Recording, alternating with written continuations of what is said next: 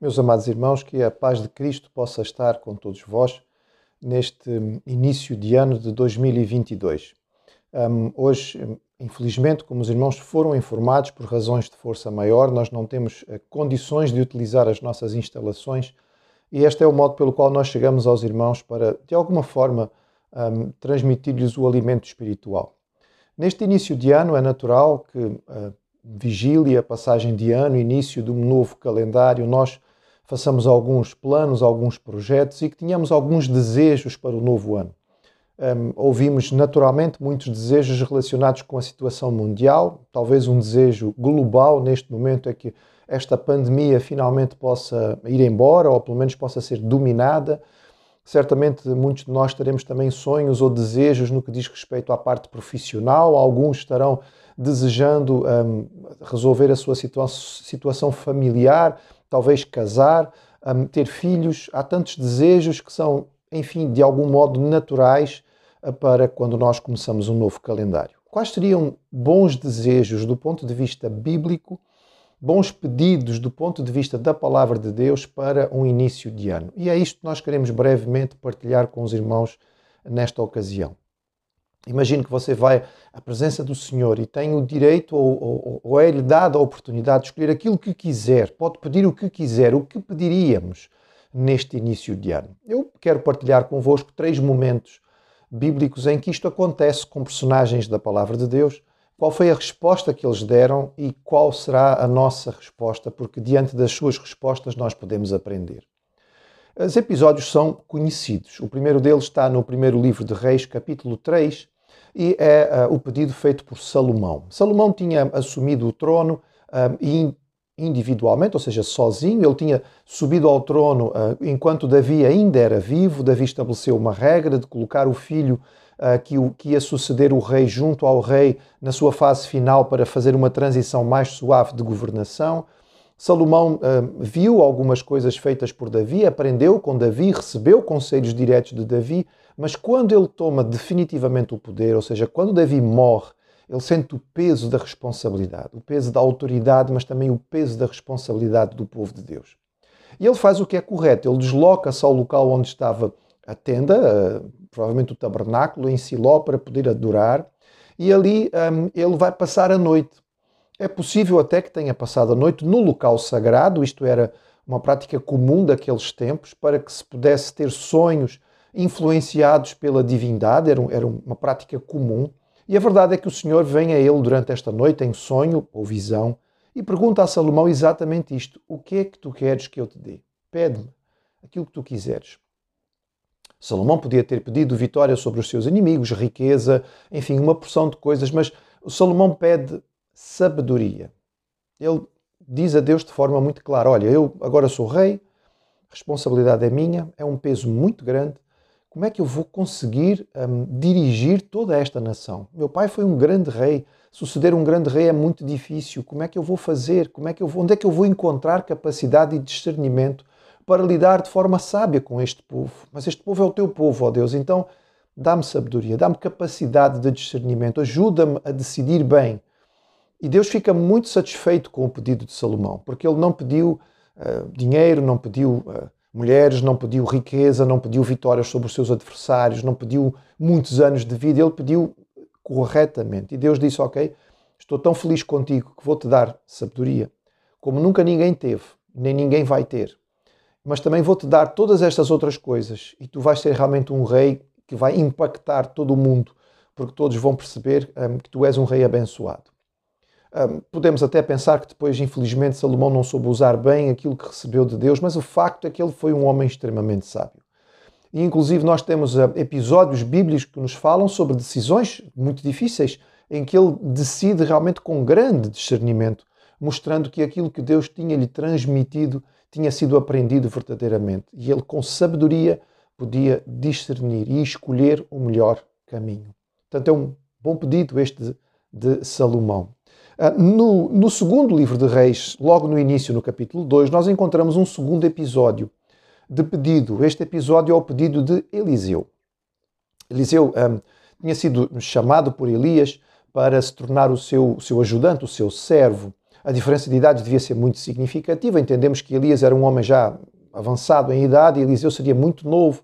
E durante vários anos Eliseu acompanha Elias no final do seu ministério, vendo a obra de Deus na sua mão, vendo a dificuldade que um profeta vivia, porque os profetas não tinham vida fácil, sabendo dos riscos que isto implicava, mas também vendo a atuação extraordinária de Deus nas mãos deste profeta tão marcante que marca, não é? Ele fica como um, um, uh, o grande exemplo quando se fala em lei, Moisés, e quando se fala em profetas, Elias.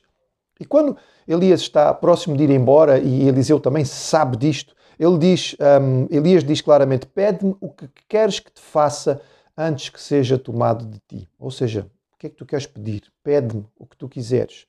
E Eliseu disse: Peço-te que haja porção dobrada do teu espírito sobre mim.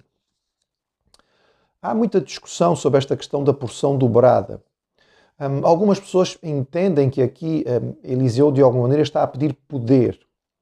Um, nós temos que, provavelmente, olhar um pouco mais para o texto bíblico e perceber que o poder que se manifestava na vida de Elias não era dele.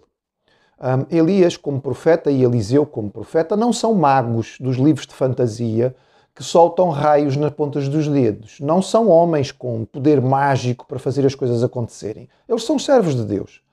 Podem acontecer coisas extraordinárias através deles, sim, mas eles são só veículos, são só instrumentos. O poder é do Senhor. Um, Eliseu não está a pedir a Elias: Ora, tu foste um mago muito poderoso, então dá-me o dobro do teu poder, eu quero ser o feiticeiro mais poderoso do mundo. Não é isso que ele está a pedir, naturalmente. Temos que ir para a questão cultural e saber que a questão da porção dobrada era uma prática comum e era uma linguagem habitual quando se falava a respeito de herança. A porção dobrada era a herança do filho mais velho. O filho mais velho herdava um, mais do que os seus outros irmãos, a porção dobrada era dele, portanto, no que diz respeito à parte física da herança. Mas Elias era um, um, um profeta. Elias não tem, não tem muitos recursos materiais para deixar. Sendo assim, o que é que podia estar implicado aqui? Que coisas físicas Elias podia deixar para Eliseu? Provavelmente nada. O que vai ficar vai ser a capa, não é mais nada. Então, certamente não é isto. Mas a porção dobrada representava mais do que isto. A porção dobrada também representava, no caso do filho mais velho, posição, título. O filho mais velho era aquele que ia se tornar o líder da família, o sacerdote do lar, o responsável pela casa. Ele herdava o nome do pai e a partir dali ele seria a pessoa de referência. Ou seja, o que Eliseu está a pedir a Elias é: quando tu fores embora, um, permite que eu possa continuar o teu ministério. Deixa que seja eu a fazer o trabalho do profeta. Isto não era natural nem obrigatório. Elias tivera outros moços que o tinham servido e nenhum deles tornou-se seu sucessor. Portanto, não era obrigatório que o servo fizesse o trabalho. Eliseu também vai ter servos e nenhum deles vai sucedê-lo como profeta. Portanto, o pedido que ele faz aqui é muito pesado. E Elias entende isto quando diz a ele: Olha, pediste uma coisa difícil. Não estás a, tá, estás a ver bem o que é que estás a pedir, olha, isto é, é um ministério muito duro. E Eliseu, com muita firmeza, responde: Não, eu sei muito bem o que é que eu estou a pedir e é isto que eu quero. Se posso pedir qualquer coisa, é isto que eu desejo. E então Elias diz: Ok, certo, tudo bem. Então, se tu me vires quando eu for tomado, então um, cairá sobre ti a porção dobrada. Ficarás tu com a responsabilidade e o ministério. Um, e realmente, mais tarde naquele dia, o Senhor toma Elias para o céu, Eliseu presencia, fica com a sua capa e imediatamente faz o desafio de atravessar o Rio Jordão. Um, e o Jordão abre-se para Eliseu passar. E os profetas da escola mais próxima perceberam que ali estava o sucessor de Elias, porque foi isso que ele tinha pedido. Salomão pediu sabedoria, Eliseu pediu ministério. E passamos para o terceiro episódio, e este episódio já se encontra no Novo Testamento. O livro de Lucas, no capítulo 18, a partir do verso 35 até 43, nos fala a respeito da eh, passagem do Senhor Jesus por Jericó. é o momento final da vida de Cristo. Jesus está a caminho de Jerusalém ah, para a festa da Páscoa, mas mais do que isto, para o momento da sua crucificação. Certamente a mente de Cristo está voltada para isto, mas ele não deixa de estar atento também ao que acontece à sua volta. Esta é uma das lições extraordinárias do Senhor Jesus, é que no meio de grande ansiedade, de grande, de grande uh, dificuldade, em que ele podia ter toda a justificativa para centrar-se em si, ele continua atento ao que acontece à sua volta. E ao, um, ao chegar a Jericó, um, o barulho da multidão que normalmente o acompanhava chega a este cego chamado Bartimeu. Bartimeu um, não vê, mas ele tem a sua audição muito afinada, ele percebe que há alguma coisa nova, ele pergunta à multidão, responde-lhe que é Jesus que está a passar e ele imediatamente começa a clamar. Ele certamente tinha ouvido histórias a respeito de Jesus, sabia coisas a respeito de Jesus e ele acredita que Jesus é o Messias, por isso ele clama: Jesus, filho de Davi, tem misericórdia de mim. Portanto, ele, ele reconhece a sua situação miserável na necessidade de misericórdia, ele reconhece que Jesus é o Messias e tem poder para fazer algo extraordinário e ele começa a clamar. Todos nós conhecemos a história, ele é, ele é, ele é repreendido pela multidão, a multidão quer que ele fique calado, ele em vez de calar-se, ele grita ainda com mais força, Jesus ouve e para. E manda chamá-lo. Já nessa altura há várias pessoas disponíveis para levar Bartimeu até Jesus. Ele deixa a sua capa, provavelmente o seu bem mais precioso, porque ele quer chegar aos pés de Cristo. E quando ele chega, o Senhor Jesus Cristo diz: Que queres que te faça? Como nos episódios anteriores, qual é o teu pedido? E sem pestanejar, a resposta imediata de Bartimeu é: Senhor, que eu veja. Um, Pedir para ver era pedir um milagre extraordinário. Bartimeu podia ter pedido coisas mais simples. Senhor, olha, eu preciso de alguém que tome conta de mim, a minha vida é muito difícil. Olha, Senhor, eu, eu precisava de recursos. Eu passo a vida aqui a pedir esmolas e se eu tivesse aí uma boa quantia, eu podia ficar mais descansado e não ter que vir aqui constantemente. Olha, Senhora, uma casa com um ou dois empregados para poderem, não é, fazer aquilo que eu preciso, já que eu não consigo ver. Ele não pede nada disto, ele sabe exatamente o que ele quer. Ele quer ver. Ele quer ver. Ele acredita que Jesus pode fazer isto. E é a sua fé que move o coração do Senhor Jesus, porque Jesus vê ali uh, os, os, ingredientes corretos. Este homem reconhece a sua necessidade, confia naquilo que Jesus é e por isso o Senhor não é, uh, permite que ele recupere a sua visão. E esta, este episódio marcante na caminhada de Jesus para Jerusalém deixa-nos mais esta lição tão bonita. O que eu mais quero, Senhor, é ver e Jesus concede este desejo e o cego passa a ver. Nós temos aqui três excelentes pedidos para início de ano: sabedoria, ministério e visão. Sabedoria, quem não precisa de sabedoria? Todos nós temos escolhas para fazer todos os dias e nós precisamos da sabedoria de Deus para fazê-las da melhor maneira. A vida é cheia de, de momentos difíceis, a vida é cheia de encruzilhadas.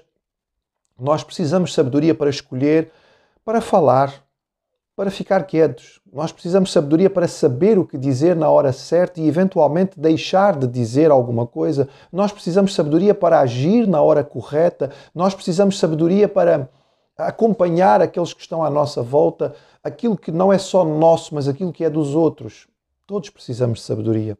E Tiago escreveu na sua carta que o Senhor dá a quem pede. E, portanto, este é um pedido bom para o início de um novo ano. Senhor, em 2022, Dá-me sabedoria. Dá-me sabedoria para ser.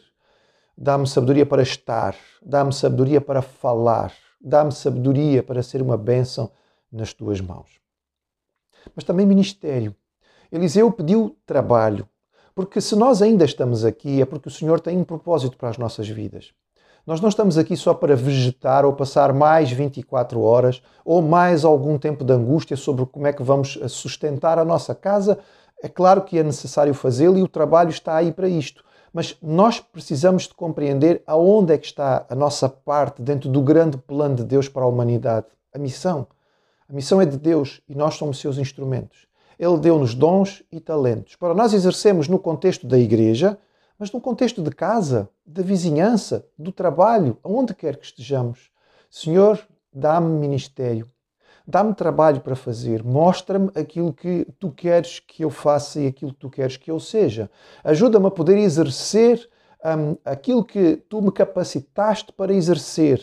E Senhor, se tu me chamares para algo que eu acho que está além das minhas capacidades, então capacita-me também para isto. Dá-me porção dobrada, faz-me um representante teu aqui na terra. Este foi o pedido de Eliseu, é um pedido genuíno e justo para um cristão hoje que se compreende como parte do corpo de Cristo, que deve continuar a cumprir a missão de alcançar a humanidade para o Senhor Jesus. Sabedoria, ministério, visão. Nós estamos contaminados pelo nosso pecado e o nosso pecado transformou a nossa visão, tornou a nossa visão egoísta, preconceituosa, maliciosa, arrogante. Tudo isto, infelizmente, nos mancha a todos nós. Ninguém pode dizer que está isento destas falhas. E quando nós olhamos tantas e tantas vezes, nós temos estas lentes que prejudicam a nossa capacidade de ver. E, portanto, certamente é uma boa oração o que nós podemos fazer ao Senhor nesta ocasião de início de ano é a oração de Bartimeu: Senhor, que eu veja.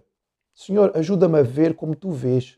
Ajuda-me a olhar os pecadores e perceber o quanto eles precisam da tua misericórdia e da tua graça. Ajuda-me a olhar os meus irmãos e perceber que estamos na mesma caminhada, apesar de não estarmos no mesmo, talvez no mesmo nível, e que precisamos nos ajudar uns aos outros. Senhor, ajuda-me a ver aonde estão as oportunidades que tu estás a colocar no meu caminho para eu saber aproveitar. Senhor, ajuda-me a ver a tua glória, a tua manifestação nas pequeninas coisas e não só nas grandes. Senhor, ajuda-me a ver. Senhor, que eu veja, que os meus olhos sejam transformados e que eu possa olhar como Jesus olhava e desta forma ser um verdadeiro seguidor de Cristo, cumprindo aquilo que é o propósito da minha vida. Início de ano. Desejos naturais do nosso coração. A nossa oração por si, meu irmão, é que estes desejos possam se cumprir e que, sendo eles dentro da vontade do Senhor, Ele possa lhe dar um, o sustento, o trabalho, a casa, o casamento, os filhos, um, o ambiente de trabalho, enfim, tudo aquilo que é seu desejo, que está no seu coração. Mas que também nós possamos fazer esta oração, que é uma oração bíblica, que é uma oração que nos vem da palavra e que sabemos que o Senhor aprova e que Ele aprecia. Vamos terminar este pequenino tempo juntos com uma palavra de oração. Senhor, nós te agradecemos pelo ano de 2021. Com as suas dificuldades e limitações, foi um ano de muitas bênçãos, muitas bênçãos da tua parte. Foi um ano de crescimento, de desenvolvimento, foi um ano de, de compreensão de coisas novas a teu respeito. Foi um ano de alcançar pessoas que ainda não tínhamos alcançado.